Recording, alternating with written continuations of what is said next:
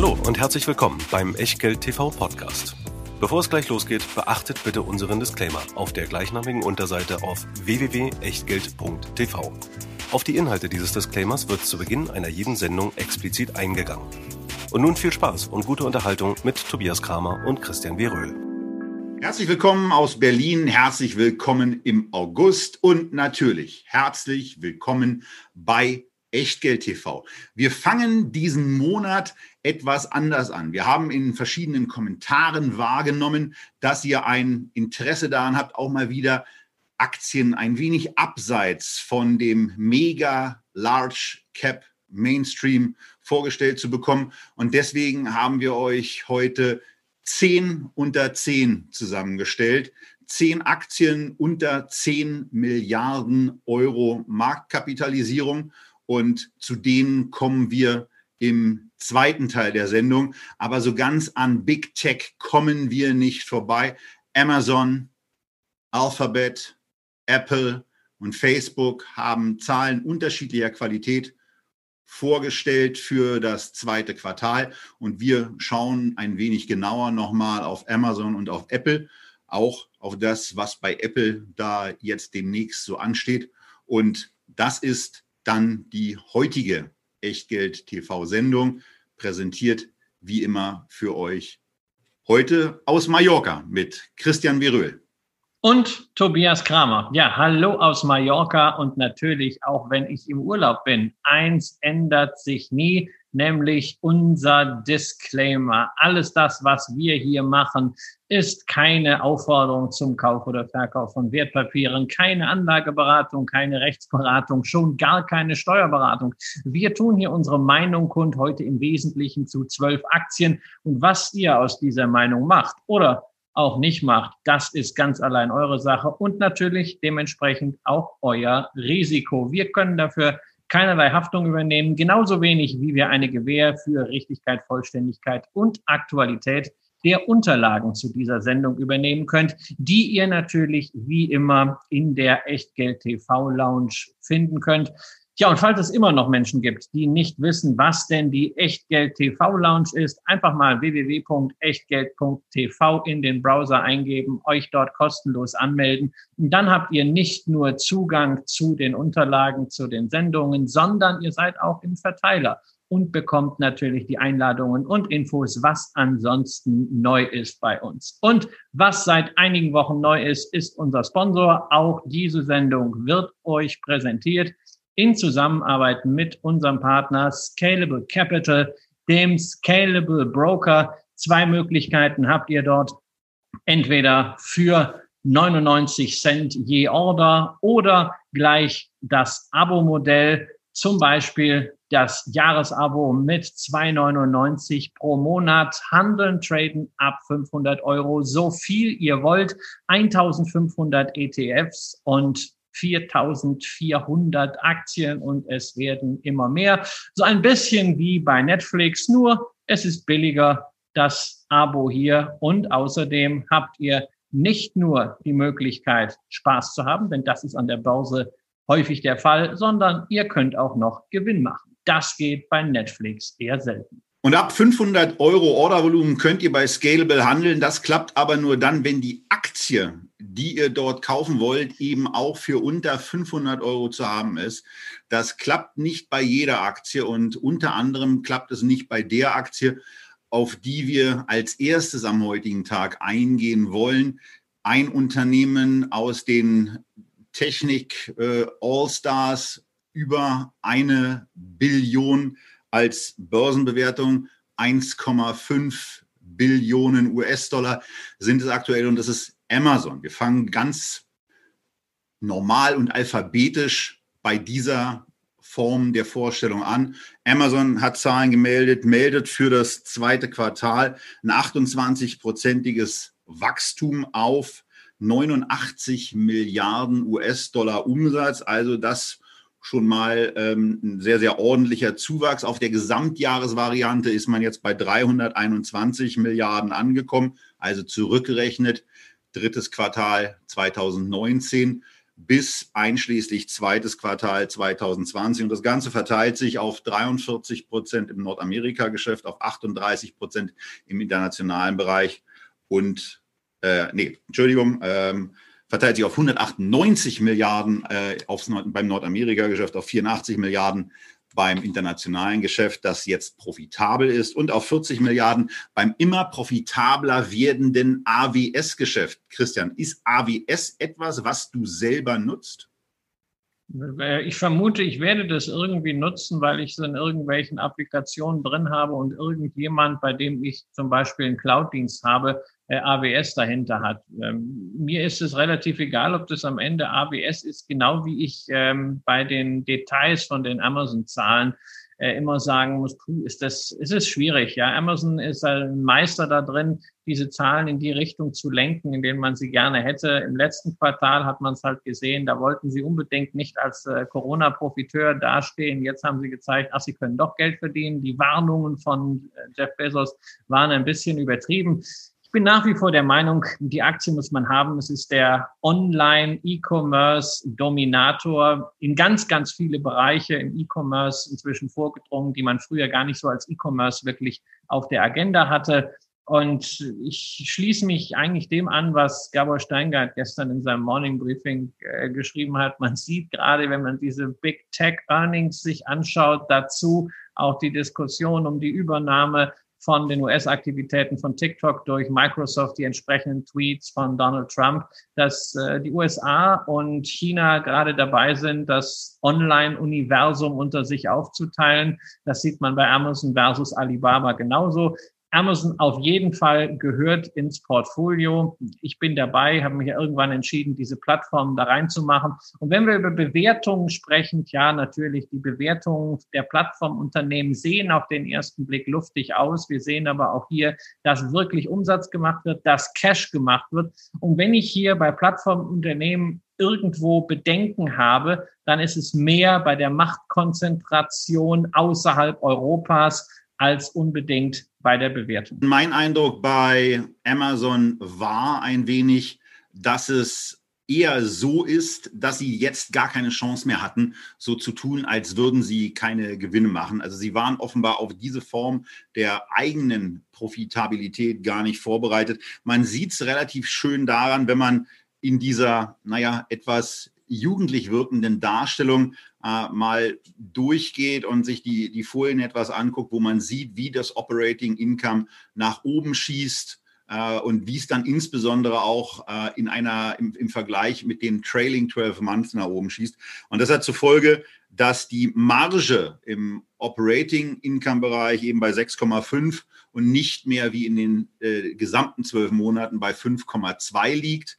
Oder auch das Net Income liegt bei einer prozentualen, ähm, bei einem prozentualen Anteil jetzt von 5,8 Prozent ähm, für das Quartal 2 und nicht wie für die Trading 12 Months bei 4,3.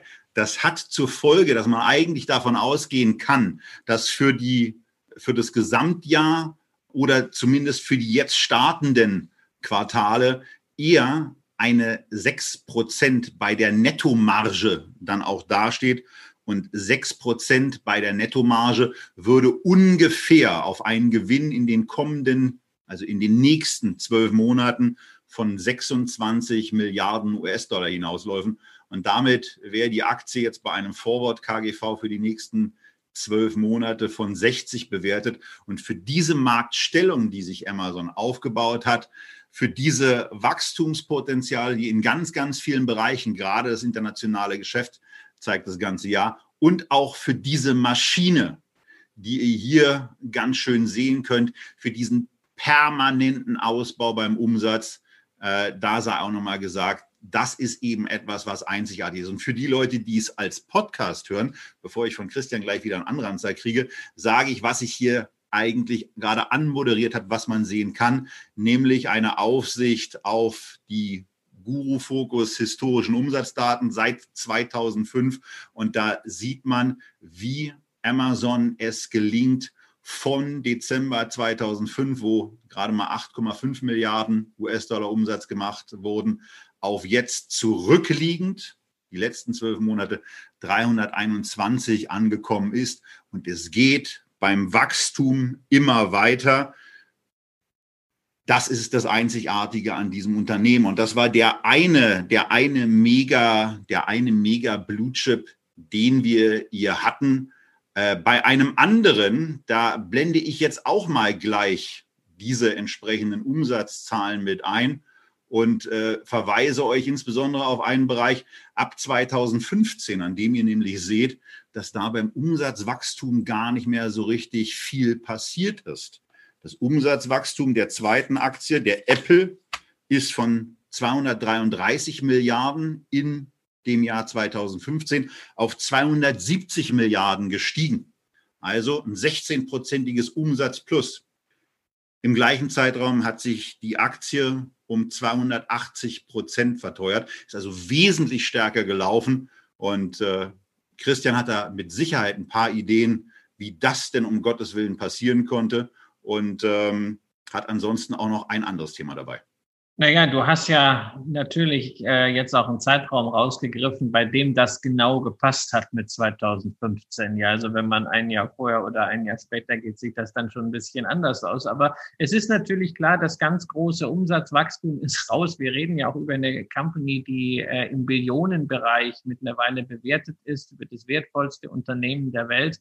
Aber es geht ja auch nicht mehr darum, die coolsten Innovationen zu haben bei Apple, sondern äh, das Unternehmen ist ist nach wie vor eine Cash-Maschinerie. Und beim Umsatz darf man nicht vergessen, dass natürlich die Qualität des Umsatzes sich verbessert hat aus Sicht der Börse, denn man ist vom reinen Hardware-Hersteller natürlich Richtung Plattformgeschäft gegangen. Man hat inzwischen höhere Anteile an den Umsätzen von Subskriptionen, von Abos, von äh, Musik, von Datenabos, von äh, Filmabos. Das ist ein sehr, sehr wichtiges Geschäft neben dem App Store, der natürlich ebenfalls boomt. Und da ist natürlich auch eine andere Nachhaltigkeit dieser Umsätze. Man hat die Abhängigkeit von den Hardware-Sales verringern können. Gleichwohl darf man natürlich nicht vergessen, dass insbesondere das iPhone nach wie vor einen immens wichtigen Umsatzbeitrag liefert. Und wenn man sich jetzt diese Zahlen anschaut, die gerade während des Lockdowns realisiert worden sind, zweistellige Zuwächse,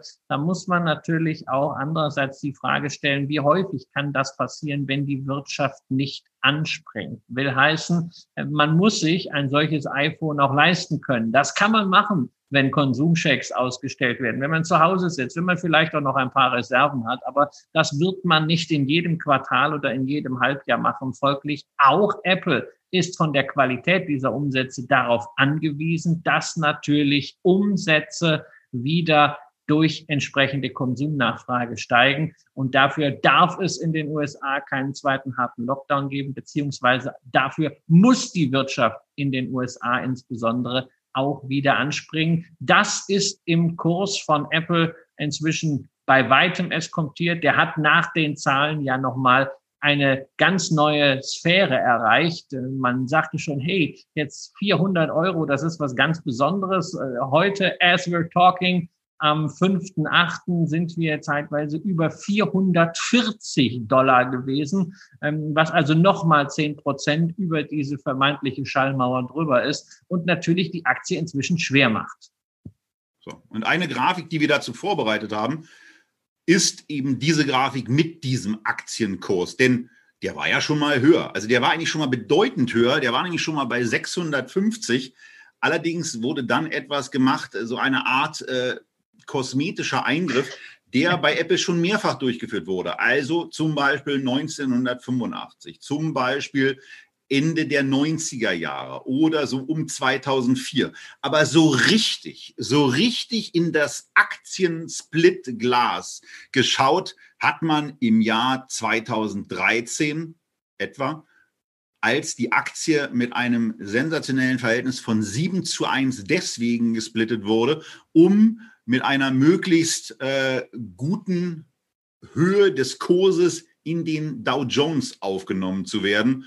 Und ja, jetzt ist man eben wieder an dem Punkt angekommen, wo der nächste Split bevorsteht, Christian. Und äh, da stellt sich dann eben die Frage, was passiert da so genau und ähm, was haben die Aktionäre davon? Genau, Apple hat einen 4 zu 1 Split angekündigt und ich muss zugeben, äh, die Zahlen von Apple, die haben eigentlich letzte Woche gar nicht so interessiert, zumindest nicht meine Follower in äh, den sozialen Netzwerken, bei Twitter, bei Instagram. Die Frage war immer, was ist denn jetzt mit diesem Aktiensplit? Was heißt das denn? Wann, wann kommt er denn? Deshalb sollten wir darüber kurz sprechen. Also, erstens der Aktiensplit, wann kommt er? Er kommt noch im August, 24. August ist der Stichtag. Zweitens, was wird gemacht? Ein Aktiensplit vier für eins. Das heißt, wer vorher eine Apple-Aktie im Depot hat, hat nach diesem Split plötzlich vier Aktien im Depot. Ähm, der Nachteil daran ist, es gibt nicht einfach was geschenkt, denn es bleibt ja die gleiche Firma, nur es wird halt ein bisschen anders aufgeteilt. Es wird nicht mehr in einer Stücke, sondern für jedes ein Stück gibt's halt dann vier, die folglich dann entsprechend auch nur ein Viertel des Wertes haben. Häufig ist es so bei diesen Aktiensplits, wenn sie umgesetzt werden, dass die Infosysteme am ersten Tag nicht immer richtig reagieren und dann könnt ihr da unter Umständen am Stichtag sehen, Apple minus 75 Prozent, dann nicht sofort aus dem Fenster springen oder das Handy in den Pool schmeißen. Ihr seid nicht plötzlich 75 Prozent ärmer, sondern das ist einfach dann noch nicht angepasst worden, wird aber häufig dann in den Systemen nach ein, zwei Tagen auf jeden Fall passieren. Tja, warum macht man einen solchen Aktiensplit? Die Aktie wird optisch billiger. Das ist ein bisschen so, was man sich davon verspricht wie ja früher beim beim Kuchen zu Hause, nicht? Also man isst vielleicht so ein Viertel vom Kuchen, da denkt man sich, boah, ist das aber jetzt ein großes Stück. Aber wenn man das Viertel nochmal viertelt, dann sind es kleine Slices, dann isst man erst eins, dann isst man noch eins und noch eins. Sind ja nur so kleine Stückchen. Und am Ende hat man wahrscheinlich mehr als eins gegessen. Tobias, du kennst das. Ich wollte gerade sagen, was ist denn das für eine blöde Idee? Ein ja. Kuchenstück, ein Viertel eines Kuchens dann ja. nochmal zu vierteln.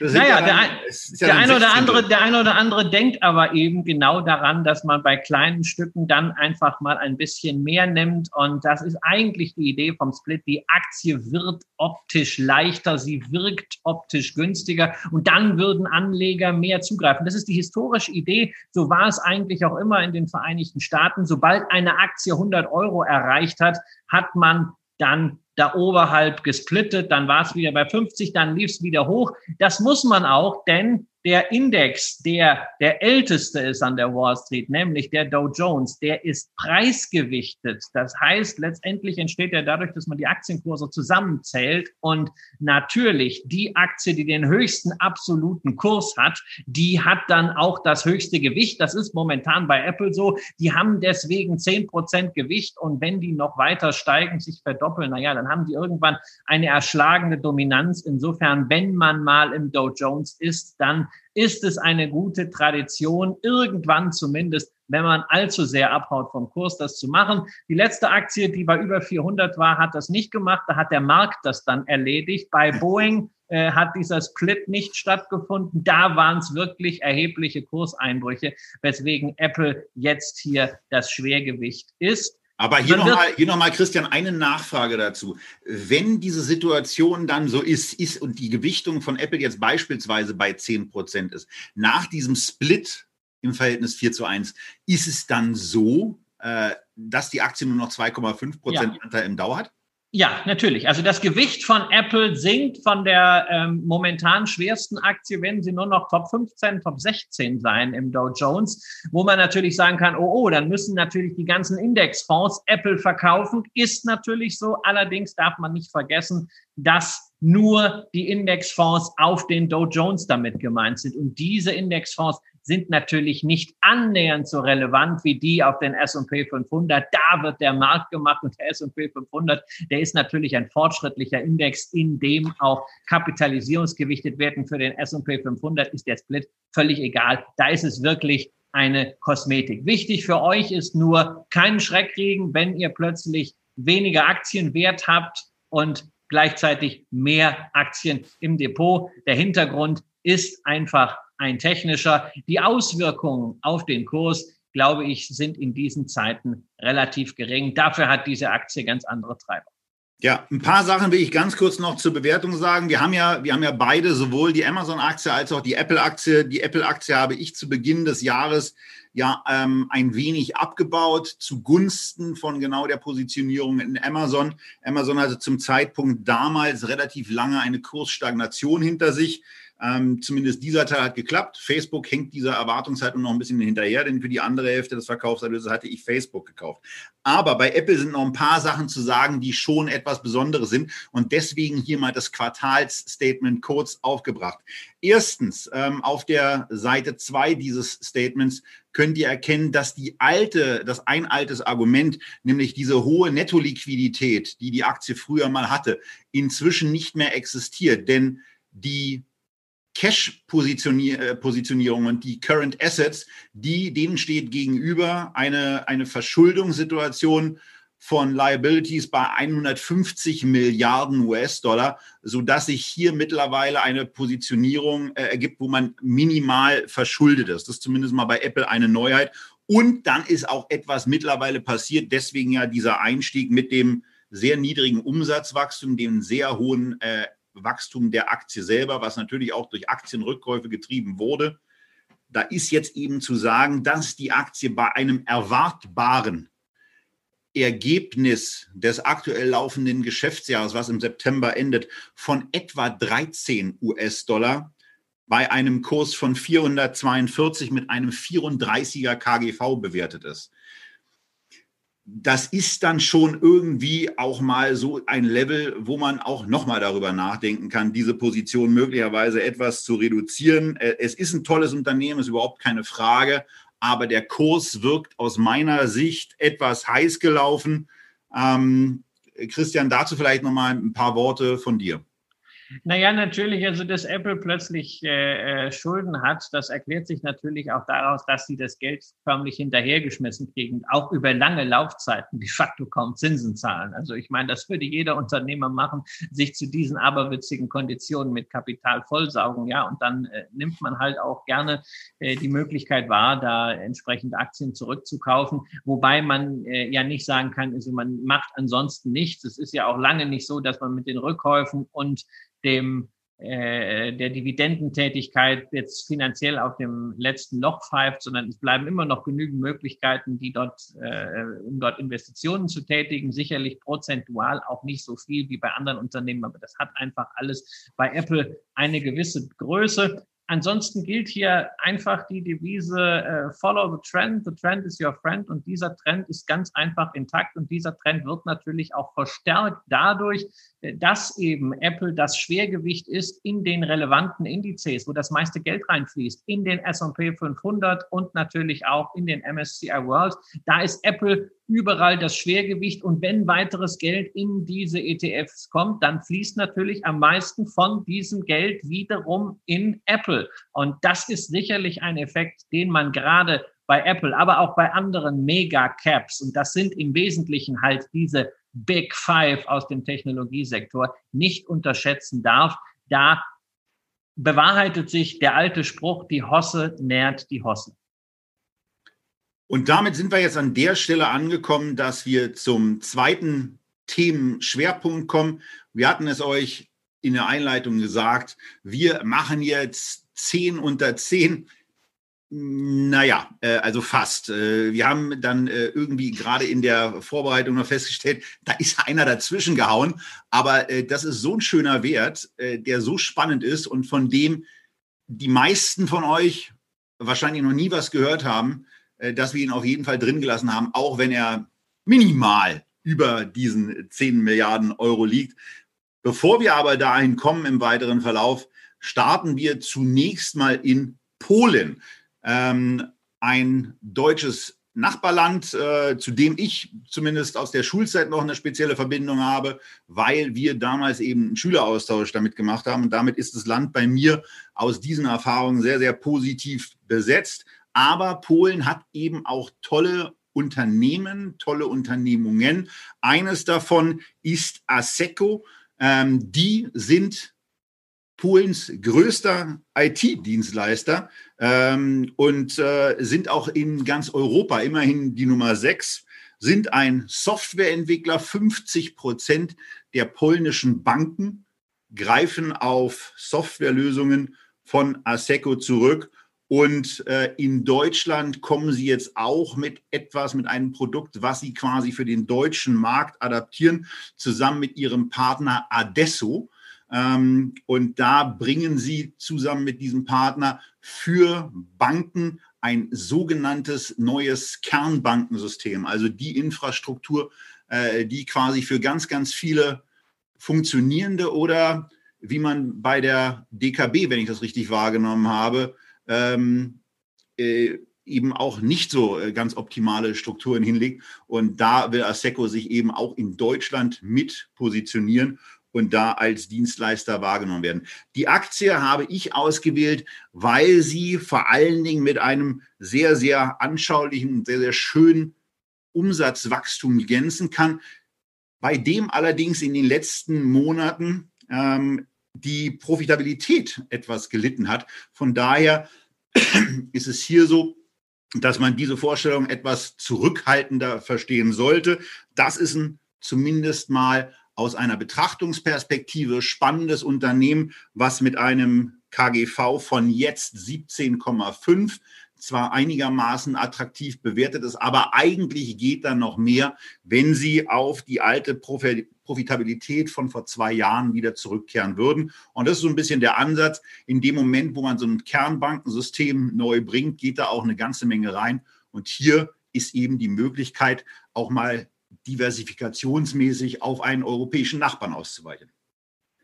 Ja, also ich kann bei dieser Aktie ja eigentlich nur Fragen stellen. Ich kann mir das interessiert anhören. Ich weiß zu dieser Aktie genauso viel wie die Zuschauer. Es ist absolut ja nicht mein Thema. Ähm, Einzelaktien aus Emerging Markets, das ist, liegt lange, lange hinter mir. Äh, wir kommen hinterher noch zu einem osteuropäischen Land, äh, in dem ich tatsächlich auch mal unternehmerisch tätig war. Aber ansonsten finde ich es interessant, was in Polen abgeht. Schau mir immer äh, mal das eine oder andere polnische Unternehmen an und denke, na ja, wenn das etwas wird, bin ich ja auch ein bisschen daran beteiligt. Mit einem Emerging Markets ETF beziehungsweise in meinem Abgeltungssteuerdepot habe ich auch noch einen Osteuropa ETF. Aber für Einzelaktien ist dieser Markt nichts wir sollten äh, natürlich ganz besonders darauf hinweisen, Zuschauer, die diese Chancen nutzen wollen, müssen zwei Dinge machen. Zum ersten Handelsplätze vergleichen, je nachdem, ob man diese Aktie wirklich in Deutschland erwerben kann und sollte oder ob es nicht besser ist, dann, wenn man es macht, in Polen direkt zu handeln. Und zweitens, egal wo ihr handelt, auf jeden Fall, und das gilt für viele Werte, die wir jetzt heute besprechen, Limit setzen, Abstauberlimite,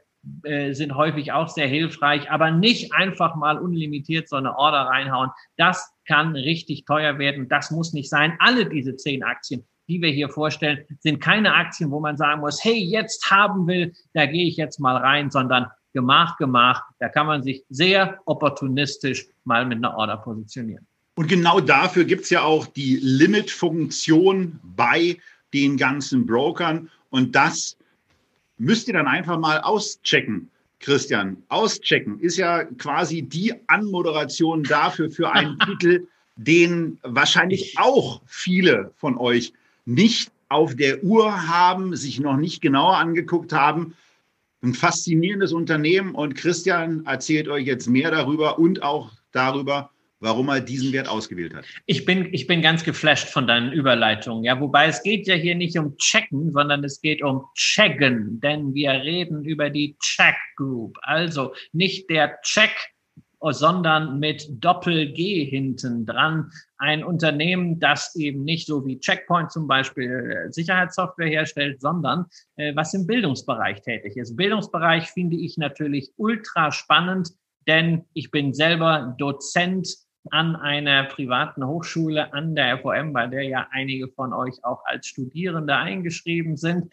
Äh, in Deutschland gibt es keine Bildungsaktien. Wir haben euch schon mal eine vorgestellt, äh, die sowohl ähm, im Echtgeld TV Depot Thema des Monats als auch Aktie des Monats dann gelandet ist, nämlich die New Oriental Education aus China. Hier mal ein Gegenstück aus den USA. Check ist ja letztendlich so ein Tutorial-Dienst für Studierende. Ich muss immer aufpassen, dass ich nicht Studenten und Studentinnen sage. Also wenn ich es äh, tun sollte, bitte seht es mir nach. Man muss ein bisschen auf die gendergerechte Sprache achten, scheinbar. Ja, es ist ein äh, Online-Portal, wo Studierende Bücher, Fachbücher sich erarbeiten können, Aufgaben lösen können und ein riesiges Reservoir an Wissen und an Tutorials anzapfen können. Und das natürlich, wie es sich heutzutage gehört, auf einer Abo-Basis. Und Abo ist natürlich immer schön. Man geht da auf die Website bei Check und sieht, aha, man kann sich anmelden, 14,95. Super Sache. Das hört sich total billig an als Monatszahlung. Bisschen weniger als Netflix. Aber wenn man dann mal drin ist als Student, naja, dann sieht man gleich, ach, da gibt's noch ein Zusatzmodul und noch ein Zusatzmodul und noch ein Zusatzmodul. Und gerade in den USA zahlt man so viel für das Studium, dass man natürlich gerne noch ein bisschen drauflegt, damit man es besser, damit man es schneller absolvieren kann. Und genau das ist zumindest nach dem, was man online auch in den Reviews lesen kann, mit den Lösungen von Check möglich. Und wir brauchen nicht darüber zu sprechen, dass diese Lösungen natürlich in die Zeit passen, dass Check einer der Homeoffice Homestudying und Corona-Profiteure ist. Das Unternehmen wird dieses Jahr seinen Umsatz um mehr als 50 Prozent steigern können und wird auch nachhaltig die Profitabilität erreichen. Also ist jetzt über die Break-Even-Schwelle und das mit richtig Tempo. Genau. Und also das Tempo konnten die Leute, die die Charts, die wir heute nur erstellt haben, ja schon sehen. Äh, und bei dem Tempo ist es so, dass sich der Wert seit Anfang 2016 mal eben nicht verfünf, nicht verzehn, sondern ver 27-facht hat. Im Tief bei unter 4 US-Dollar gelegen, jetzt 85 und damit mit einer Kapitalisierung von immerhin 10 Milliarden US-Dollar, also knapp unter 10 Milliarden Euro. Ähm, durch den Anstieg jetzt noch ein bisschen weniger und besonders beeindruckend dann in der Tat jetzt gerade dieses, dieses Turnen von einem Negativergebnis in ein Positivergebnis. Und die Bedeutung dahinter, natürlich ist die Aktie auf Basis des 2020er Ergebnisses, wenn es denn so kommt, abstrus teuer.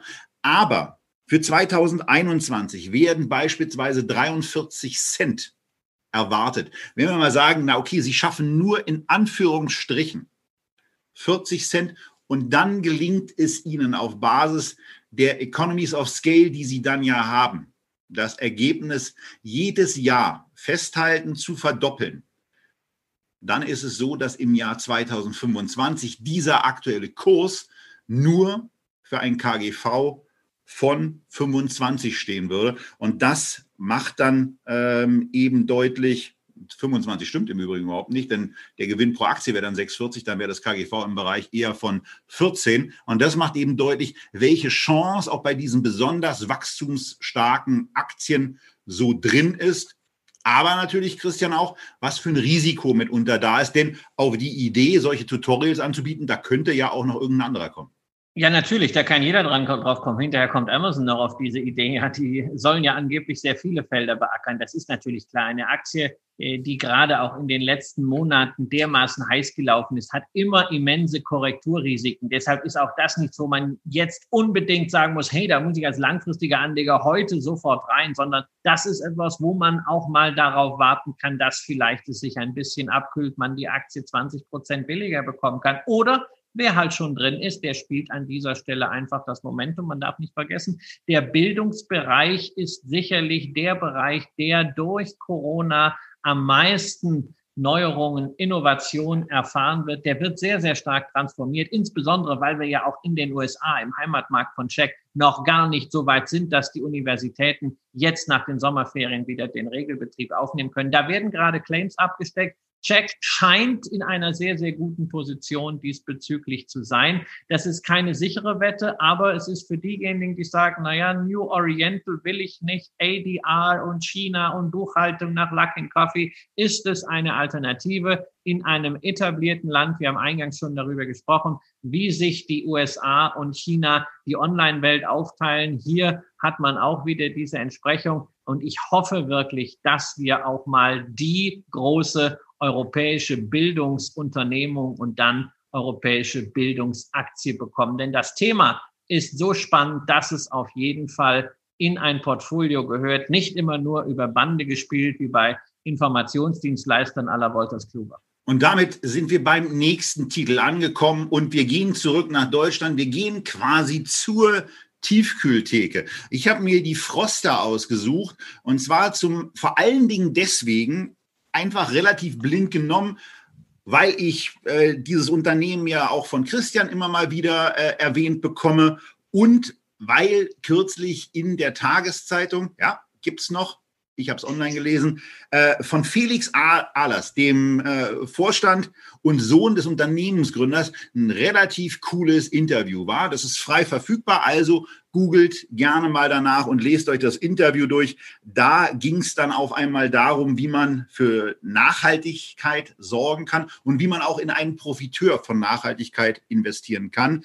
Es geht darum, wie das Unternehmen äh, auf ökologischere Verpackungen, nämlich die Papierverpackung, umsteigen will und wie sie Kosten von 20 Cent pro Verpackung da auch an Kunden weiterzugeben gedenkt, wie sie Prozesse in der Nahrungsmittelherstellung auch nachverfolgbar machen will, sodass sogar nachvollziehbar ist, welcher Kutterkapitän den Fisch für meine Fischstäbchen denn eigentlich gekauft, äh, nicht gekauft, sondern gefischt hat, der steht dann, wenn ich das Produkt im Tiefkühlfach kaufe, auf der Verpackung. Und Fisch, äh, Fischstäbchen sind ein wichtiges Stichwort, denn wenn man auf das erste Halbjahr des Geschäftsjahres schaut, dann fängt auch die Pressemitteilung zu der Hauptversammlung, aber auch zum ersten Halbjahr 2020 so an, dass es zwar einen Ergebnisrückgang in 2019 gab,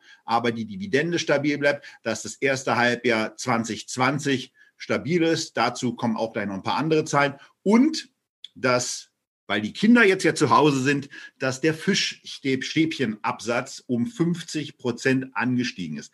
Das sind alles so mal ein paar Rahmendaten. Ganz besonders wichtig waren dann aber die Zahlen, die Halbjahreszahlen zum 30.06., wo die Umsatzerlöse auf 263 Millionen Euro gestiegen sind. Und das ist vor dem Hintergrund wichtig, dass das hier eine Rückkehr A in alte Umsatzdimensionen ist oder in neue Umsatzdimensionen vielmehr, aber wo man vor allen Dingen diese Wachstumsdelle, die man so ein bisschen hatte, offensichtlich hinter sich gelassen hat. Und man hat nicht nur die Wachstumsdelle hinter sich gelassen, man hat vor allen Dingen auch die Profitabilitätsdelle hinter sich gelassen und hat jetzt im ersten Halbjahr 2020 einen Jahresüberschuss reingeholt, der über dem des Gesamtjahres 2019 liegt. Und wenn das in dem Jahr so weitergeht mit diesem Jahresüberschuss, wenn der also bei 28 Millionen zum Ende des Jahres liegt, und daran gibt es nach dem, was ich gelesen habe, jetzt nicht so unbedingt viel Grund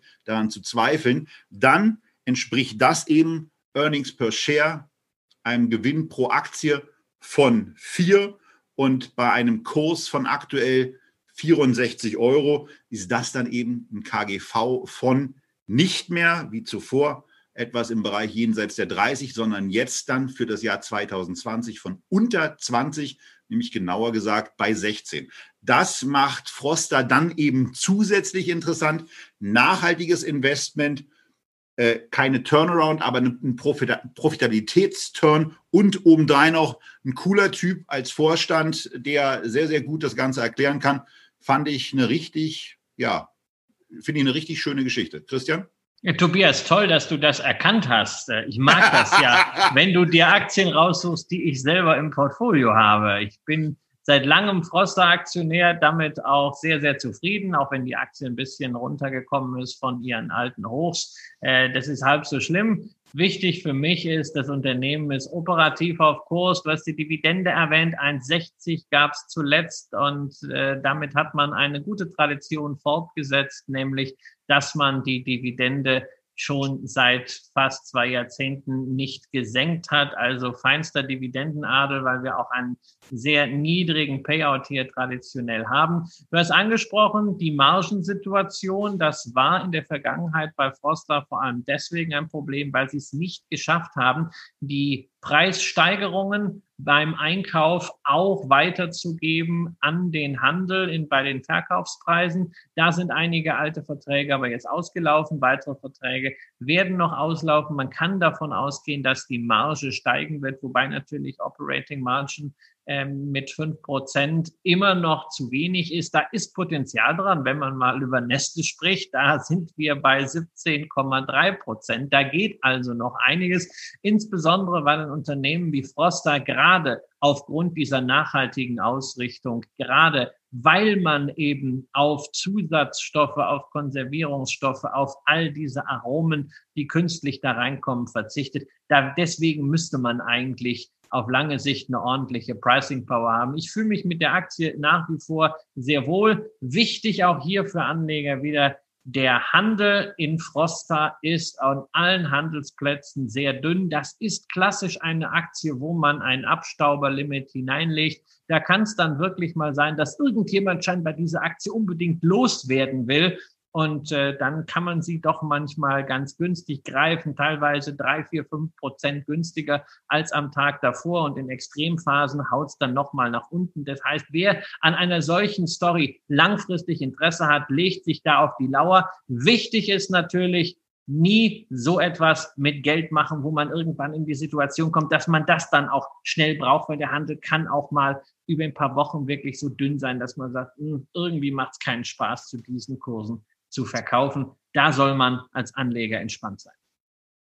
Und genau deswegen, weil es eben so ist, ähm, habe ich eben im Vorfeld äh, auch äh, dann, dann noch gesagt nach dem Motto, das ist doch ein Wert, den man mal kaufen kann. Deswegen hier also die aktuelle Ansicht wieder der entsprechenden Kursnotierungen an verschiedenen Börsen der Froster-Aktie. Wir zeichnen ja jetzt gerade um 18.50 Uhr auf so sieht es also im Moment aus, wenn ich jetzt nochmal den Reload der Seite mache und da seht ihr, die Briefseite ist bei 65,40, bei 65 in Stuttgart, bei 68,80 auf Quotrix. Gruß nach Düsseldorf an der Stelle. München stellt sich hier ganz brav mit 65 hin, lang und schwarz 65,20. Und das probieren wir doch dann genau mal aus, ob wir denn zu 65 da jetzt wirklich rankommen und schauen mal, ähm, dass das klappt. In meinem Depot äh, ist ja schon die Intel-Aktie letzte Woche gelandet und wir gucken jetzt mal, dass wir für den Betrag, den ich hier eben habe, ähm, da noch den Einkauf tätigen. Aber genau an der Stelle ist jetzt eben auch wichtig, dass wir zumindest sagen, wir geben jetzt diese 65 mal ein und äh, sagen damit, äh, das ist das Maximum, was wir zu zahlen bereit sind. Hier lustiger kleiner Mini-Bug, 65 wird mir ja angezeigt, ich gebe 65 ein. Scalable sagt mir etwas voreilig, dass das Limit über dem aktuellen Kurs liegt. Naja, das macht ja dann nichts. Vielleicht ist inzwischen was passiert und es wird hier nicht aktualisiert. Aber damit abschießen, Auftrag ist raus.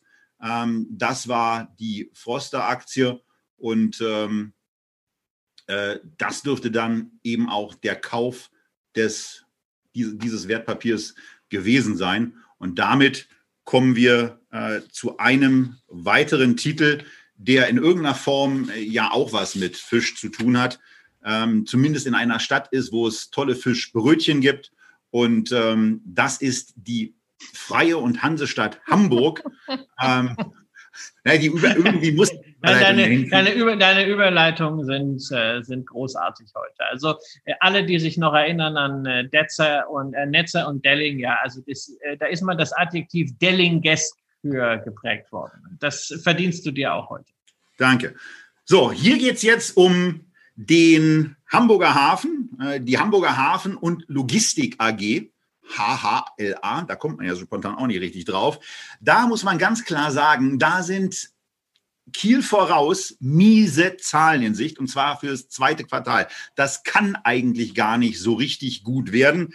Und ähm, trotzdem scheint der Vorstand relativ zuversichtlich zu sein, denn für die jetzt anstehende Hauptversammlung hat er angekündigt, die Dividende auf dem Niveau des Vorjahres zu belassen, also 80 Cent werden, und jetzt kommt was Spannendes, werden entweder ausgezahlt oder man kann auch sagen, man möchte die Dividende ganz gerne in Aktien haben. Und weil ich sowas noch nie erlebt habe und Christian hoffentlich darüber was sagen kann, äh, frage ich jetzt mal Christian, ja. was passiert da eigentlich so, wenn ich als Aktionär sage, behaltet mal die Kohle, gebt mir lieber ein paar mehr Aktien. Wie läuft sowas ab? Naja, es ist immer die Frage, woher die Aktien denn dann stammen, ob das Unternehmen Aktien vorher zurückgekauft hat, die dann den Aktionären angeboten werden oder ob die Aktien erst neu geschaffen werden. Dafür gibt es entsprechende Vorratsbeschlüsse, Kapitalia, die man in der Hauptversammlung einräumt und dann muss man diese Aktien entsprechend dem Dividendenbetrag ex Steuern zeichnen. Das Ganze ist ein ziemliches bürokratisches Ungetüm. Das ist leider nicht einfach so eine Reinvestition, wie es technisch machbar wäre, weil der Fiskus natürlich einerseits etwas zu sagen haben möchte, nämlich er möchte sein Schärflein abziehen und andererseits ist es natürlich in Deutschland immer recht mühsam, erstmal diese Aktien zu schaffen. Ich habe diesen Prozess gerade wieder durchgekriegt bei Encavis, der ehemaligen Capital Stage, auch aus Hamburg. Das Solarparkunternehmen bietet bietet das seit Jahren an und man bekommt dann halt diese Aktien zum Tag der Hauptversammlung auf der Bewertung entsprechend dann eingebucht. Und meistens geht das natürlich nicht ganz auf. Dann gibt es natürlich noch Bruchteile, die werden dann konvertiert, die kriegt man dann noch in Bar dazu. Du wirst also ein Vergnügen haben mit einigen Abrechnungen. Du kannst leider keine Steuern sparen oder irgendwas tesorieren. Du musst zunächst mal Steuern zahlen auf etwas, was dir gar nicht zufließt. Aber fürs Unternehmen ist es natürlich eine tolle Sache. Der Aktionär denkt sich, ach Mensch, toll, ich kriege eine Aktiendividende und das Unternehmen muss nicht mal Cash rausgeben. Wobei ich vermute, dass ein Aktionär bei HHLA äh, mit der Aktiendividende auf keinen Fall zufrieden sein wird, sondern der wird Cash nehmen und das ist der Aktionär, der am meisten von diesem Unternehmen schon profitiert hat, nämlich die Freie und Hansestadt Hamburg. Die haben damals zu Höchstkursen, ich glaube über 60, die Aktie platziert an der Börse, einen guten Teil verkauft, das Unternehmen vollgesogen mit Kapital und seitdem kriegen sie regelmäßig Dividende. An der Stelle muss ich natürlich sagen, ich investiere äußerst ungern gemeinsam mit staatlichen Stellen. Die einzige Ausnahme mache ich da wirklich in Norwegen, wo man aber auch eine andere Situation hat und eine Gemeinde äh, wie Hamburg ist zwar reich, aber mit Norwegen nicht ganz vergleichbar. Und ansonsten habe ich natürlich mit HHLA noch ein kleines Problem, nämlich wir reden darüber, dass wir gar nicht wissen, wie es denn so weitergeht mit dem Welthandel. Vielleicht wird er eingeschränkt. HHLA ist eine sehr optimistische Spekulation auf den Welthandel. So optimistisch möchte ich an dieser Stelle nicht sein. Äh, schon gar nicht äh, in einer Stadt, die natürlich auch immer alle möglichen Regularien hat und schon in den letzten Jahren bisweilen zu kämpfen hatte, im Konzert der Welthäfen wirklich eine Rolle zu spielen. Es ist eine verlockende Bewertung, da gebe ich dir zu, äh, recht. Es ist ein großer Name, aber mir persönlich als Szenario zu sehr zugespitzt. Ja, also man muss sich das Ganze einfach vor dem Hintergrund angucken, dass, Christian hat die Bewertung angesprochen, dass KGV aktuell bei etwa 10 liegt und ähm, auf Basis der alten und aus meiner Sicht todsicher überholten Analystenschätzung eben noch niedriger. Aber da hat offenbar irgendjemand seine, seine Analysten-Coverage noch nicht vernünftig abgedatet, wird das jetzt in den kommenden Tagen auch nicht mehr tun. Denn am 17.8. hat der Hamburger Hafen zu einer Analystenkonferenz im Vorfeld der am 20.08. stattfindenden Hauptversammlung eingeladen. Und vor dem 17.08. und irgendwelchen Neuheiten, die da kommen, würde ich dieses Papier in der Tat nicht anfassen. Aber das Thema Container, Schifffahrt wird weiter existent bleiben. Es gibt natürlich einen äh, nahegelegen, nicht ganz kleinen Hafen in Rotterdam, der auch eine gewisse Bedeutung hat und äh, sicherlich auch eine höhere Bedeutung hat als der Hamburger Hafen. Aber ich bin da schon der Überzeugung, dass es bei diesem, äh, naja, dann äh, Container-Kleinod, wenn man so will, der, glaube ich, ein Drittel der Stadtfläche Hamburgs einnimmt, ähm, eben irgendwie wieder aufwärts geht. Und von daher soll es hier das mit dieser Vorstellung gewesen sein. Aber ganz wichtig, Augen auf auf den Kalender und wenn euch für, wenn euch dieses Unternehmen interessant erscheint, dann insbesondere mal am 18.08. nachlesen, was bei dieser Analystenkonferenz so herausgekommen ist. Das war das, Christian. Und jetzt kommen wir zu Paule. Ne? Paule, Ja, auch. natürlich. So kann, so kann man es auch nennen. Man kann aber auch sagen, wir sind bei Paul Hartmann. Paul Hartmann werden viele von euch höchstwahrscheinlich nicht kennen. Ich kenne ihn persönlich auch nicht, aber Paul Hartmann war Gründer einer Firma, die unter anderem den Hersteller von Sterilium übernommen hat vor langer, langer Zeit. Also sozusagen auch wiederum ein Corona-Profiteur. Und ich erinnere mich, eingangs der Corona-Krise hatten wir die Aktie schon mal in der QA-Runde, die häufig im Anschluss an diese Live-Sendung stattfindet. Heute, wie gesagt, nicht, aber sonst, wenn ihr daran teilnehmen wollt, nochmal der Hinweis auf die Echtgeld TV Lounge. Ja, Paul Hartmann, ein deutsches Traditionsunternehmen mit einer Milliardenbewertung, mit einem Milliardenumsatz, allerdings ziemlich unbekannt auch an der Börse, was daran liegt, dass 70 Prozent der Aktie in sehr, sehr festen Händen liegen. Witzigerweise nicht bei irgendeiner Medizinfamilie, sondern bei der Unternehmensfamilie Familie Schleicher. Das ist Schwenkzement. Die haben da ein bisschen diversifiziert, wo auf der einen Seite gebaut wird, wird auf der anderen Seite in Gesundheit investiert. Paul Hartmann ist nämlich Hersteller von äh, Medizinprodukten, vor allem für die Inkontinenzbehandlung und für die Wund- und Infektionsbehandlung. Das heißt, wir sind nicht nur im Thema Corona drin, aber natürlich bei Sterilium, bei allen Infektionsbehandlungen ist Paul Hartmann da mit einer gewissen Sonderkonjunktur dieses Jahr dabei. Gleichzeitig muss man aber nicht davon ausgehen, dass jetzt dort die Zahlen quasi wie bei HelloFresh oder bei anderen direkten Corona-Profiteuren durch die Decke gehen. Denn auf der anderen Seite sind natürlich viele Operationen in den Krankenhäusern verschoben worden, weshalb die regulären Medizinprodukte und Materialien, Wundauflagen beispielsweise, nicht in dem Maße nachgefragt worden sind, wie das ansonsten der Fall ist. Also das Unternehmen hält sich ein bisschen bedeckt, wie denn der Einfluss von Corona ist. Und man hat sowieso in den letzten Jahren ein bisschen ein Problem auf der Margenseite gehabt. Und das will man jetzt seit einem Jahr von übrigens einer Frau als CEO geführt, wieder angreifen. Das funktioniert sicherlich ganz gut, wenn man zumindest ein bisschen Rückenwind hat, denn die Nachfrage nach Sterilium, nach infektionshemmenden Materialien wird sicherlich weiter hoch bleiben, weshalb hier eine interessante Transformationsstory ist, die man, Tobias, momentan auf einem sehr, sehr günstigen Niveau bekommt.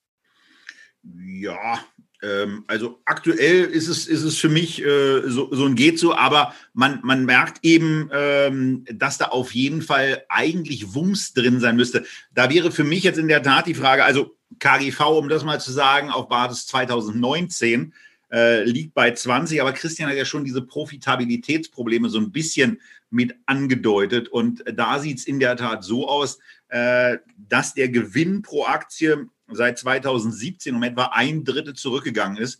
Und da würde mich interessieren, Christian, gibt es dazu irgendwelche Erkenntnisse schon, wie dieses Geschäftsjahr laufen wird? Also kommt man zurück auf den Tugendpfad der Profitabilität? Naja, also profitabel ist man ja und man äh, hat sich, wie gesagt, bedeckt gehalten, aber die Vorjahresergebnisse wird man äh, wohl nicht nur erreichen, sondern man wird sie auch ein bisschen toppen können. Man hat bei einem solchen Unternehmen, wo es keine Analysten-Coverage gibt, natürlich immer nur die Aussagen des Vorstands. Der Vorstand ist natürlich extrem defensiv. Das Unternehmen hat nur sehr, sehr eingeschränkte Kapitalmarktaktivitäten, aber gerade das ist ja häufig eine Chance für Anleger, die langfristig investieren. Man hat auf jeden Fall eine sehr, sehr gesunde Bilanz, nur mit zehn Prozent Schulden, also de facto schuldenfrei. Man hat meiner Ansicht nach eine günstige Bewertung, wenn man sich die Assets anschaut. Kurs-Buchwert-Verhältnis liegt unter eins. Das ist auch äh, sicherlich ein äh, etwas, was man nicht allzu häufig sieht bei einem solchen Qualitätsunternehmen.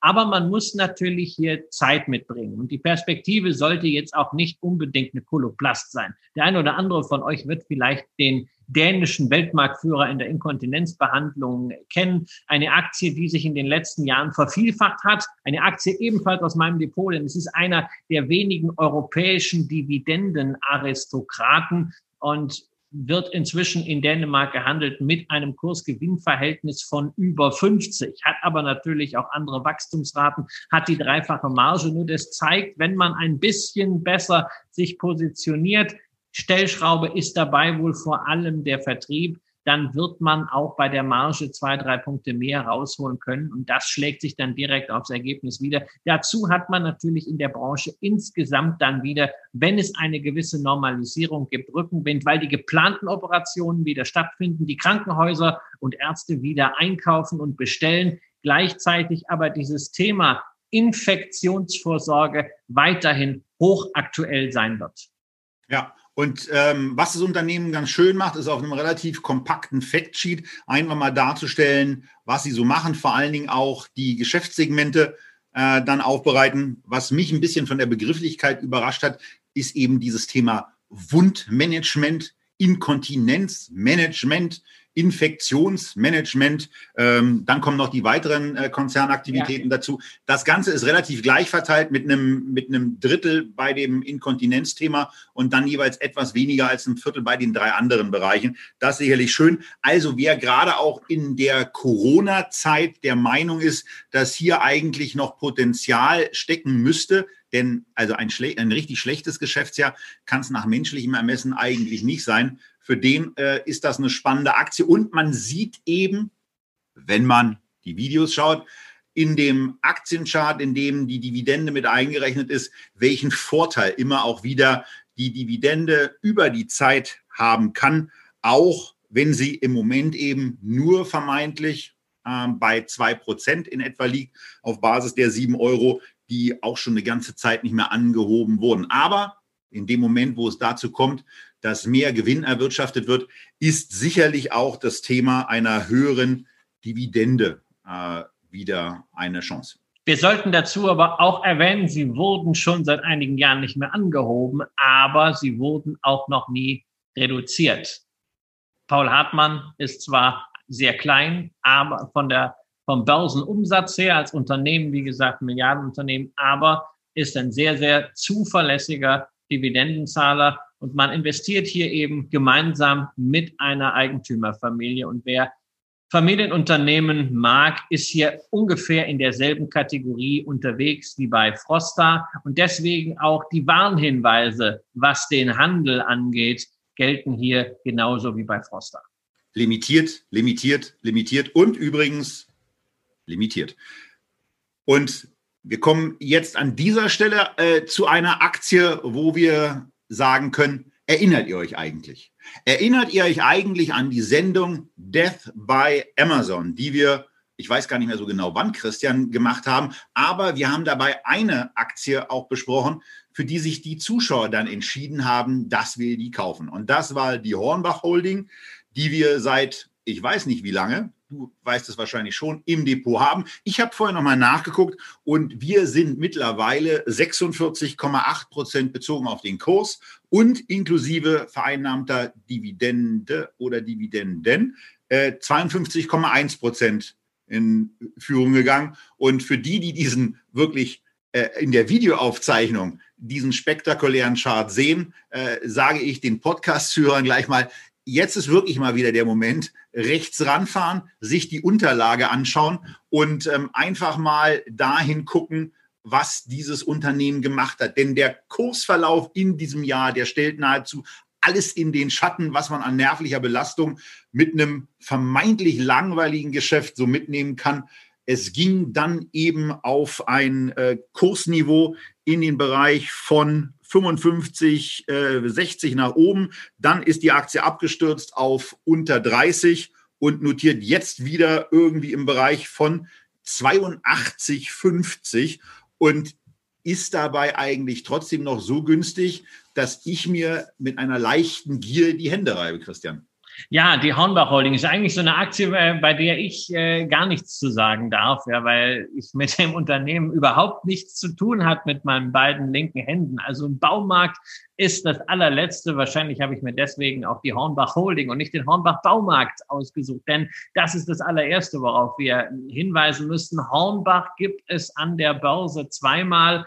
Hornbach Baumarkt, wie gesagt, und dann die Hornbach Holding. Beide sind im Prime Standard. Die Hornbach Holding, die wir damals schon und auch heute wieder ausgesucht haben, ist allerdings die größere Gesellschaft. Sie ist im S-DAX und es ist ein bisschen mehr dabei als nur die Hornbach Baumärkte. Es ist nämlich auch noch der Baustoffhandel mit dabei, also letztendlich eine Art B2B-Geschäft und es sind die Immobilien dabei.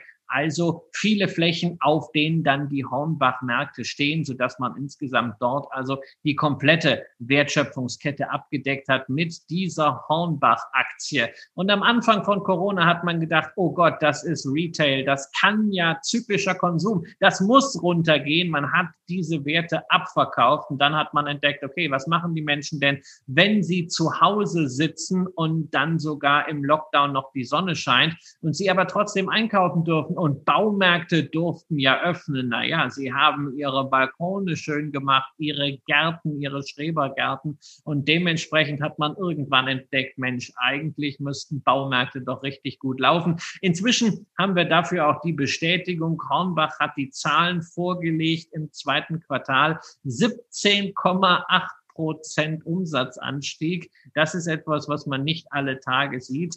Da ist richtig Momentum jetzt drin. Das Unternehmen allerdings ist extrem vorsichtig, was die Gesamtjahresprognose angeht. Man hat sich noch nicht getraut, die anzuheben. Man hat einfach nur so verklausuliert auf der Hauptversammlung gesagt, man würde, wenn das aktuelle Klima anhält, sich überlegen, die Gesamtjahresprognose beim Umsatz und beim Ertrag anzuheben. Das scheint äh, sehr, sehr wahrscheinlich, dass das so passieren kann. Aber defensiv, das kennen Hornbach-Aktionäre, das ist so die Grundausrichtung dieses Familienunternehmens. 37,5 Prozent werden von der Familienholding beziehungsweise der Familienstiftung kontrolliert über die Gesamtkonstruktion, dadurch das gesamte Unternehmen. Man ist sehr, sehr nachhaltig aufgestellt. Die Bilanz ist nicht ganz so, wie man das von einem Familienunternehmen kennt. Es ist relativ hoch verschuldet ähm, mit äh, einer Debt-to-EBIT-Ratio äh, äh, von 3,7, also das 3,7-fache äh, des EBITDA sind Schulden. Aber man darf nicht vergessen, das sind auch Immobilien drin und die Familie zieht nicht das Geld aus der Firma. Es ist seit Jahren so, vorwärts immer, rückwärts nimmer bei der Dividende. Man hat seit über 25 Jahren die Dividende nicht gesenkt. Allerdings erhöht wird auch nur sehr selten. Aber die 1,50 Euro, die es zuletzt gab, die sind ja ein ganz netter Sockelbetrag und ein Ausweis, dass man dort wirklich nachhaltig Geld verdient.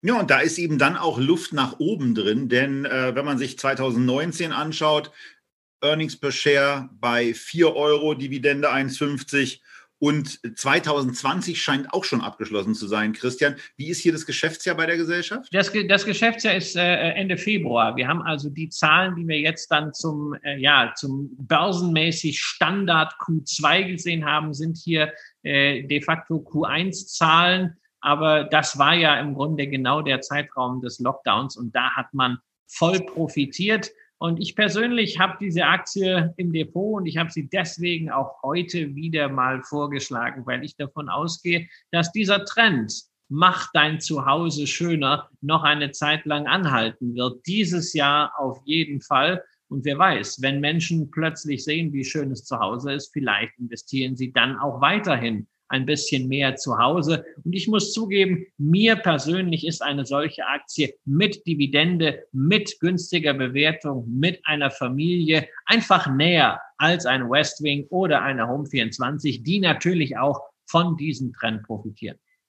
Ja, aber bei diesem Profitieren muss man eben auch einfach sagen, dann ist in 2020 eben noch nichts von diesem von dir gerade erwähnten drastischen Umsatzwachstum drin. Und da muss man dann eben einfach mal sagen, wenn man unterstellen kann, dass mit dem Umsatzwachstum auch keine negativen Profitabilitätseffekte einhergehen, sondern möglicherweise sogar eine leichte Profitabilitätssteigerung, dann ist da eben einiges möglich.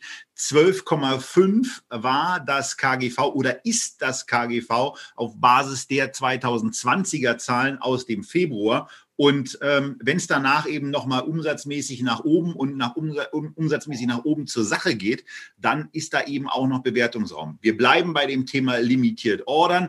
Wir zeigen euch neben der Grafik wo Hornbach Holding mit dem Baumarkt verglichen wird, eben auch nochmal kurz die Grafik, wie das Ganze dann mit einer Dividende aussieht. Also da ist es dann eben bei einem entsprechend langen Investment, was hier auf 2010 zurückgerechnet ist, so, dass ähm, diese 80 Euro beim Kurs noch dadurch getoppt werden, dass Dividende mit drin ist und inklusive Dividenden eben 100 Euro mittlerweile dastehen. Aber ein Vergleich, Christian, den du vorbereitet hast, auf den müssen wir schon noch eingehen, auch wenn wir gerade bei dem Wert überziehen.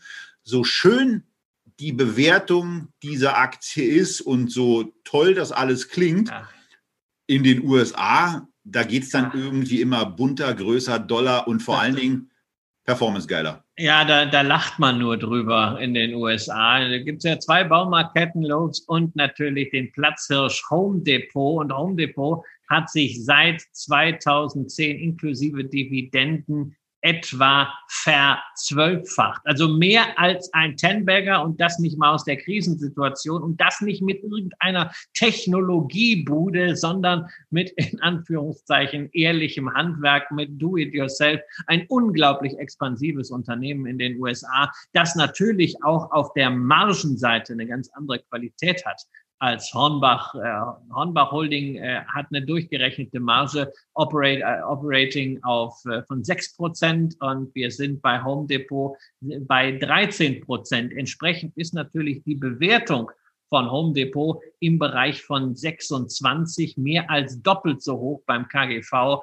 wie bei Hornbach. Man kann beide Unternehmen schlecht vergleichen, aber man kann sehen, dass auch mit einem vergleichsweise biederen Geschäft, wenn es denn gut und nachhaltig betrieben wird, wenn man nah am Kunden ist, wenn man dieses Geschäft auch ins digitale Zeitalter entsprechend überträgt, eine ganze Menge möglich ist. Wobei bei Home Depot noch eins dazu kommt, das nahezu legendäre Mitarbeiterbeteiligungsprogramm. Ich glaube, bei diesem Unternehmen arbeiten die meisten Millionäre, nämlich vor allem diejenigen, die seit langer Zeit dort tätig sind und immer das Maximum der Belegschaftsaktien gezeichnet haben. Die konnten eigentlich gar nicht anders in den USA als Millionäre werden. Das ist nach wie vor ein großartiges Lehrstück über das, was möglich ist an Beteiligung am Produktivvermögen in einer kapitalistischen Volkswirtschaft, wenn Unternehmen und Politik und Arbeitnehmer Hand in Hand arbeiten.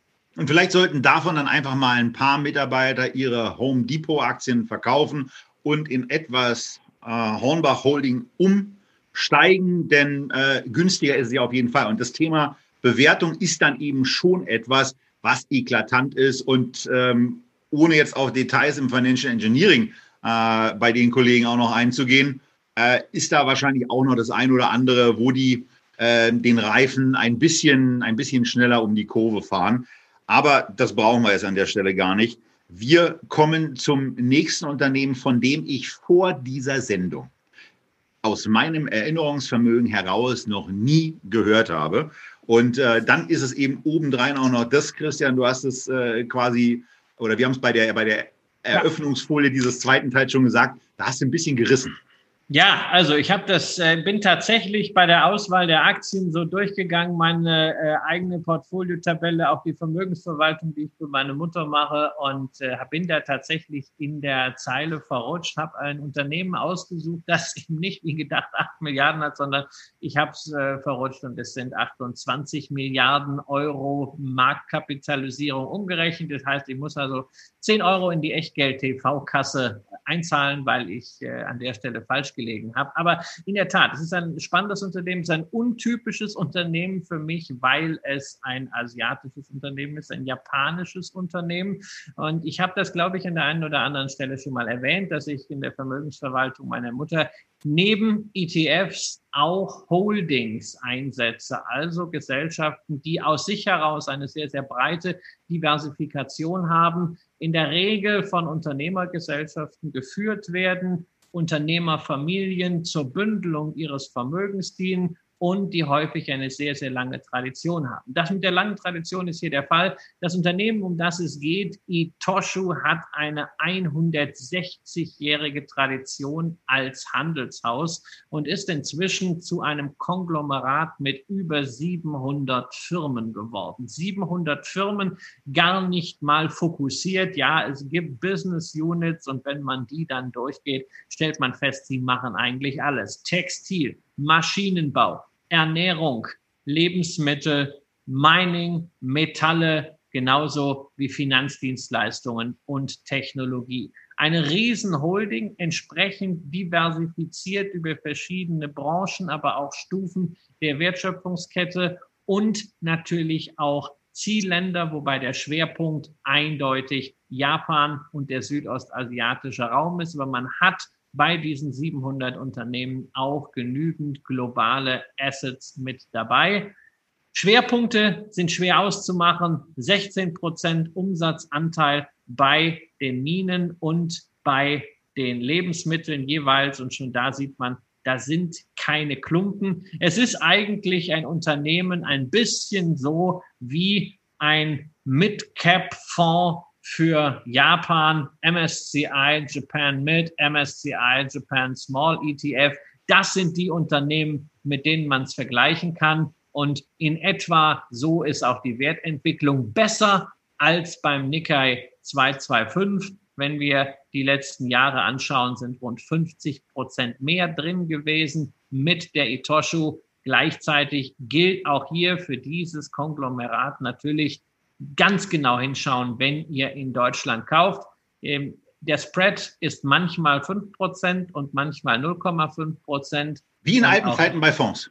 Ja, genau, wie in alten Zeiten bei Fonds. Da muss man auch hier äh, den richtigen Moment abpassen. Da kann man einfach mal eine Limit Order geben und warten, was passiert. Das ist kein heißer Tipp, sondern das ist ganz klar ein Unternehmen als Alternative zu einem ETF, sehr, sehr breit diversifiziert, deshalb niemals so hoch fliegend wie ein fokussiertes Investment oder eine fokussierte Holding, aber gleichzeitig auch niemals komplett blamiert, gerade in einer solchen Krisensituation. Auf jeden Fall eine gewisse Resilienz und 160 Jahre Historie muss man auch erstmal schaffen.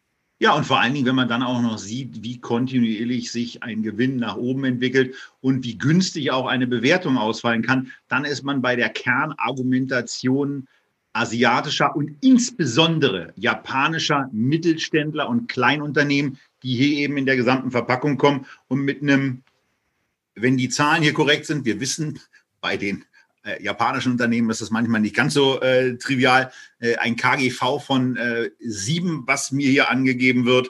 Und äh, was aber auffällt, Christian, im, im Jahr 2019 ist eine sehr, sehr starke Umsatzsteigerung gewesen. Gab es da irgendeinen spektakulären Zukauf?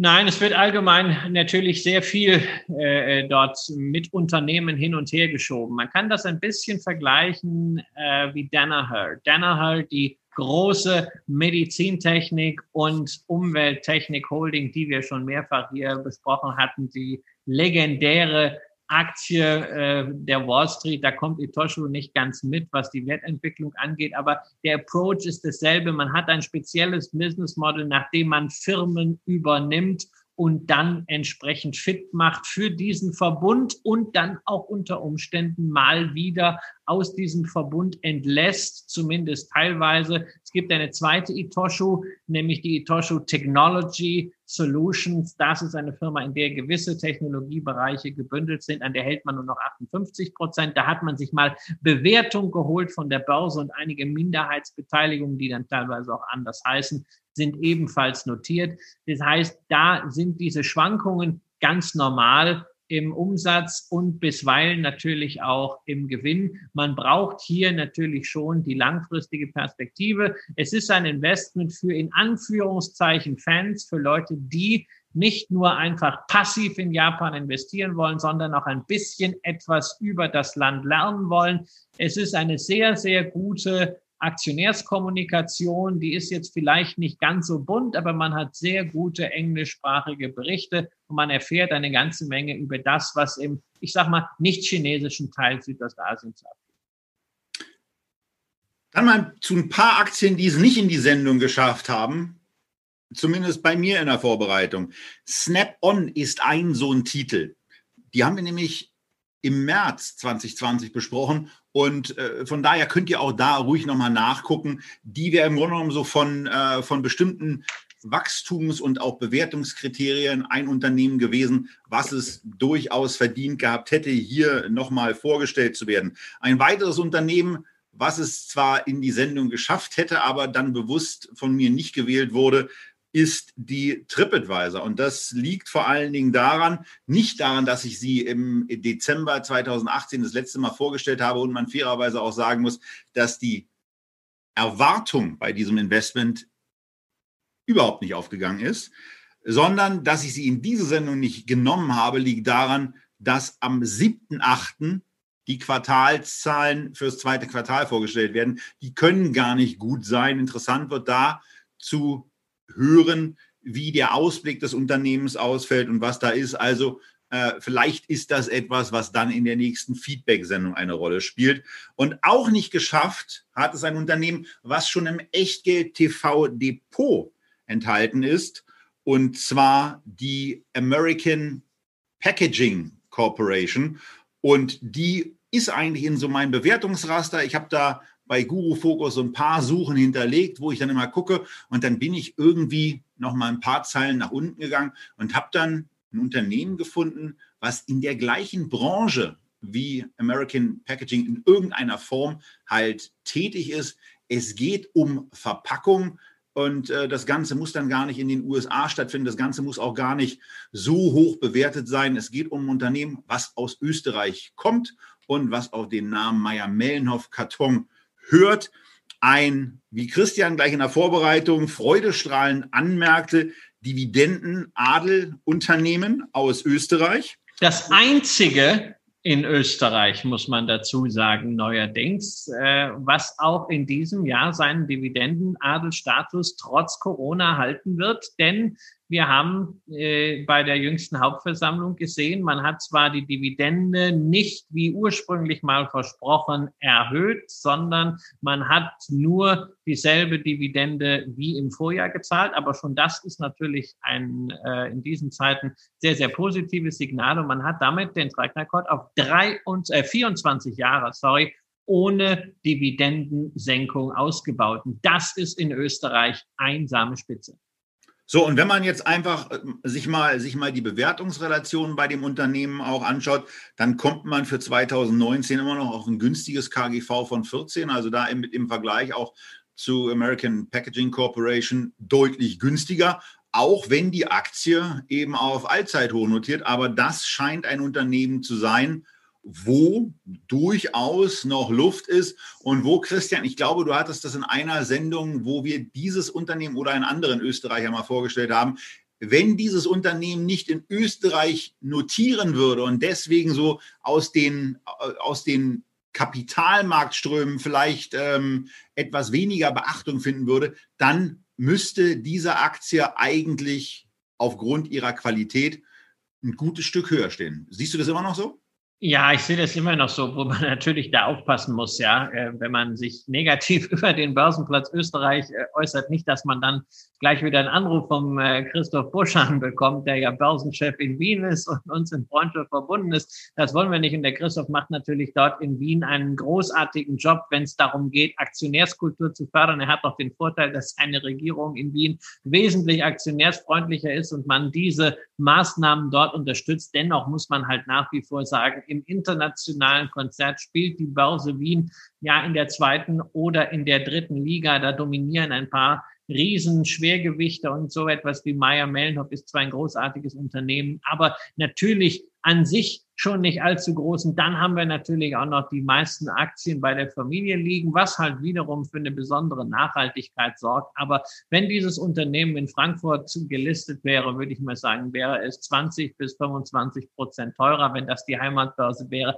wenn man entsprechend offensive Investor Relations machen würde. Will man aber vielleicht auch gar nicht bei Meyer Mellenhoff. Man kommuniziert ordentlich, solide und vor allen Dingen, was man macht, man liefert sehr, sehr saubere Zahlen. Die Dividende haben wir angesprochen, auch die Bilanz ist sehr, sehr sauber. Und dazu kommt natürlich, dass auch das Geschäft von Meyer Mellenhoff sehr sauber ist, denn man arbeitet vor allen Dingen mit Recycling-Kartons, also mit recycelter Ware. Nicht verschwenden, wiederverwenden ist das Motto eines kleinen Hundes aus der Paw Patrol, den mein Sohn sehr, sehr gerne mag. Und genau in diesen grünen Trend passt Meyer Mellenhoff hervorragend rein. Ist also mal eine Nachhaltigkeitsaktie der anderen Art. Ich habe sie im Depot, ich pool sie immer zusammen, sehe sie immer gleichzeitig mit der UPM Kumene, dem Papierhersteller aus Finnland, den wir auch schon vor gar nicht allzu langer Zeit hier besprochen haben. Auch da eine nachhaltige Perspektive. Beides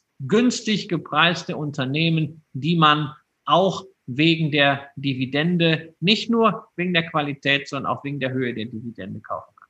Ja, und von daher hier noch ein kurzer Blick für die Videozuschauer auf die Umsatzentwicklung, auf, dieses, auf diese hohe Stetigkeit, die nur im Jahr 2009 mal so einen kleinen Dämpfer erhalten hat, als der Umsatz von 1,7 Milliarden Euro auf 1,6 Milliarden Euro gefallen ist. Aber ansonsten, wenn ihr meiner Maus hier folgt auf dem Schirm, dann seht ihr diese Kontinuität.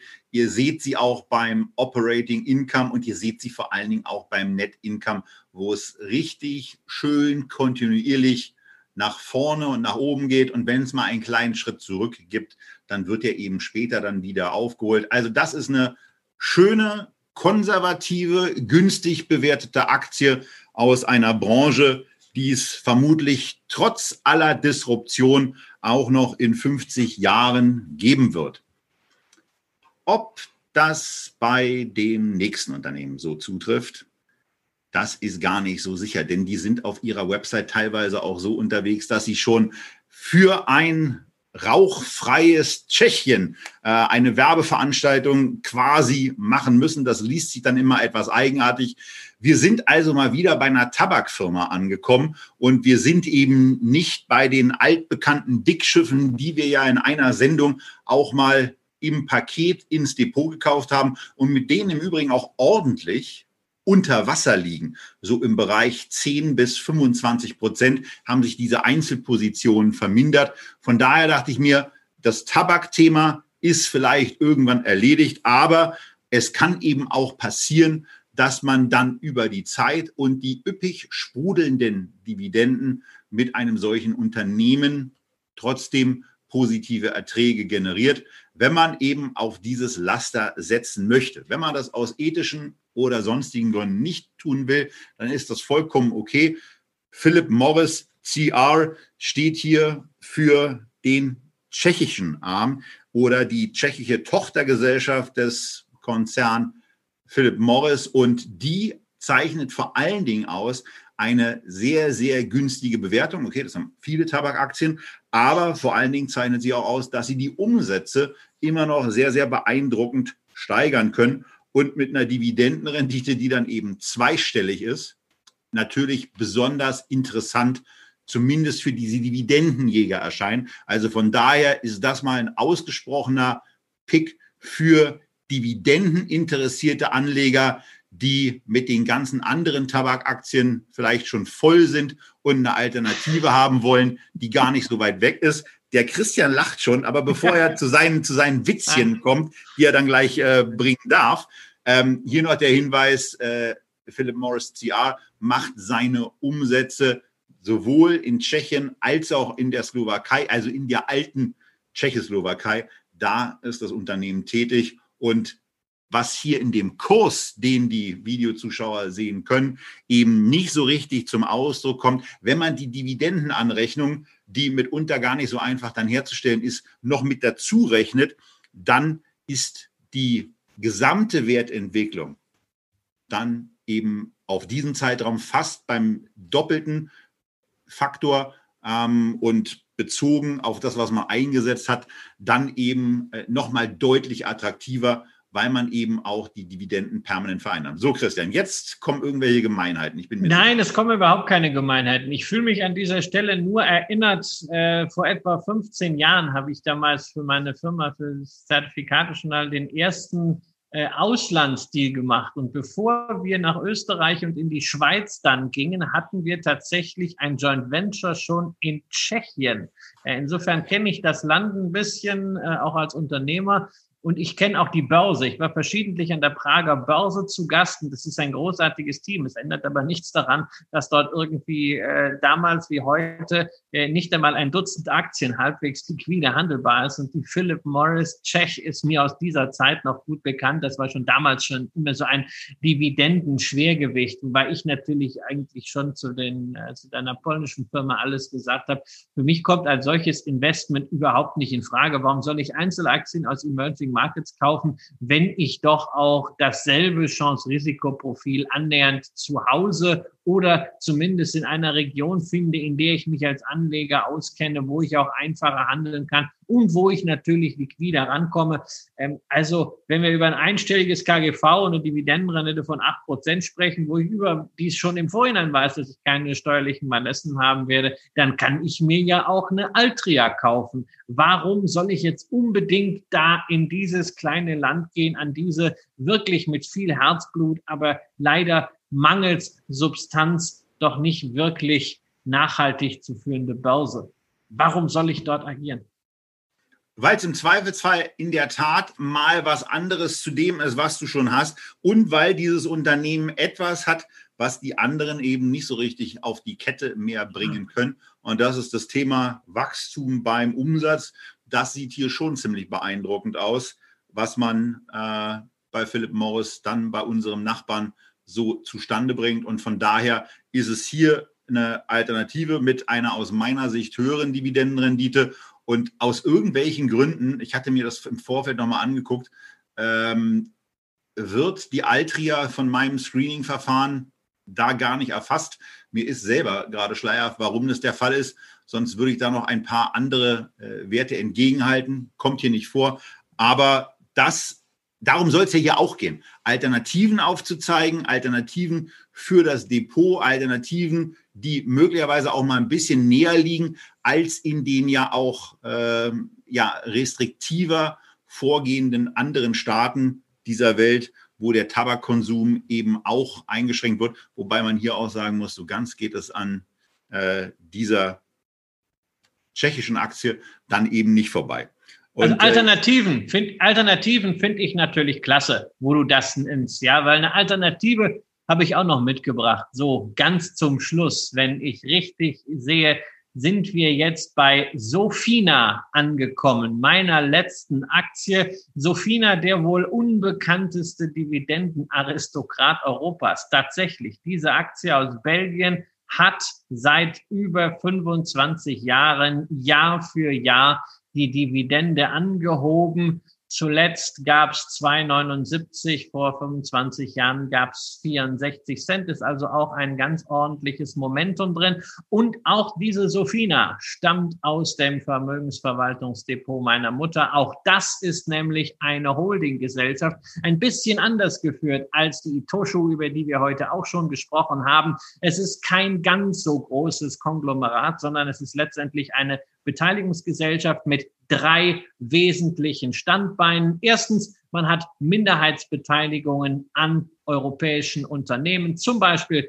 ein halbes Prozent an Danone, das ist auch schon was, drei Prozent an Colruyt, dem belgischen Supermarkt, auch der ein sehr, sehr zuverlässiger Dividendenzahler oder ein paar Prozent an Bio Merieux, die ja gerade jetzt im Zuge von Corona auch einen besonderen Zuspruch erfahren haben. Zweites Segment ist, man investiert in Private Equity und Venture Capital Fonds und kommt durch das Netzwerk in Fonds rein, wie zum Beispiel im Silicon Valley, Sequoia oder Andresen Horowitz. Und drittens investiert man auch noch selber in schnell wachsende Firmen, vor allen Dingen mit einem Fokus dort, wo man die Kernkompetenz hat, im Bereich Handel, im Bereich technologische Disruption und im Bereich Lebensmittel. Also nicht ganz so ausgefasert wie Itoshu, sehr schön fokussiert, letztendlich damit eine Alternative zu einem Eurostocks Investment. So haben wir es dort in der Vermögensverwaltung meiner Mutter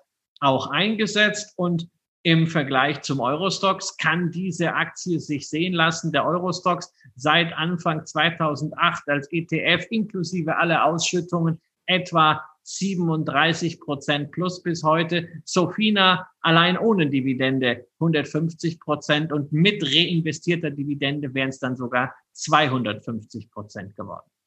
Ja, und der Eurostox ist da natürlich auch wirklich, das zeigt sich dann eben immer wieder, ein absoluter Katastrophenindex, der ähm, ja einfach nicht zufriedenstellen kann. Im Gegensatz zu diesem Investment. 30 Jahre, hast du gesagt, Dividende.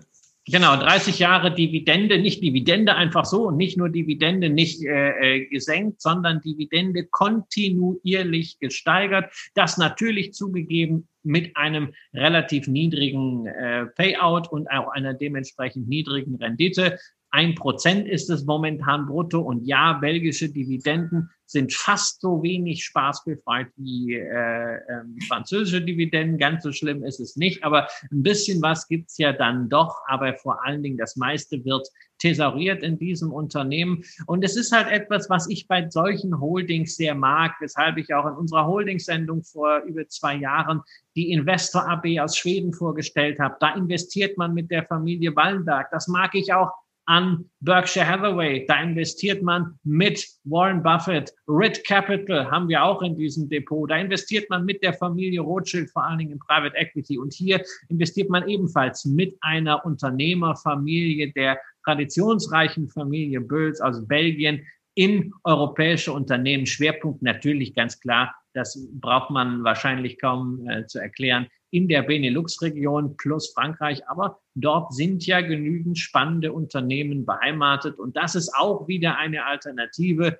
zu einem Mid-Cap-Fonds. Hier hat man eben Unternehmer mit Skin in the Game drin. Die Familie hat über 50 Prozent und man hat halt den großen Vorteil, das Geld ist fix im Unternehmen. Man muss nicht wie bei einem Investmentfonds in schlechten Zeiten Anteile zurücknehmen, sondern wenn man Reserven hat, kann man auch gerade dann antizyklisch investieren. Das haben sie in der Vergangenheit sehr, sehr gut getan. Auch hier kann ich nur empfehlen, wenn Anleger sich für so ein Investment interessieren, reingehen, sich mit dem Managementstil anfreunden und die Aktionärsbriefe lesen. Die sind ebenfalls in Englisch verfügbar, bieten interessante Einblicke in das Unternehmen, in die Philosophie, bieten natürlich auch Zahlen wie zum Beispiel den Net Asset Value, der per 30.06. bei 217 Euro je Aktie lag Heute, Anfang August, ist die Aktie bei knapp 240. Wenn man bedenkt, dass ein gutes Drittel des Portfolios